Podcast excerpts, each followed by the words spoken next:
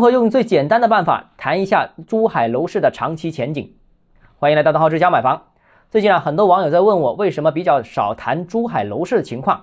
其实呢，珠海楼市的数据我们是有的，珠海的条件也非常优越，连接澳门，港珠澳大桥又通往香港，未来还计划有深珠通道。那环境呢，又适宜旅游、度假、养老，人均 GDP 也很不错，也比较高，城市配套、城市面貌也很好。那这些条件大家都知道，我少谈珠海楼市的一个原因就是市场总体规模太小。珠海啊，总共只有两百多万人口，连上周边外溢的购买力，其实总体算下来也不多，一个月总体的成交量也就是一两千套。那这么小的市场规模，天花板其实是很容易看得见的。那新房市场再火都好，特别要注意啊，二手房市场流动性不会太好。且不说房价涨不涨啊，单纯套现。它就远远比不上广州、深圳，也比不上佛山、东莞。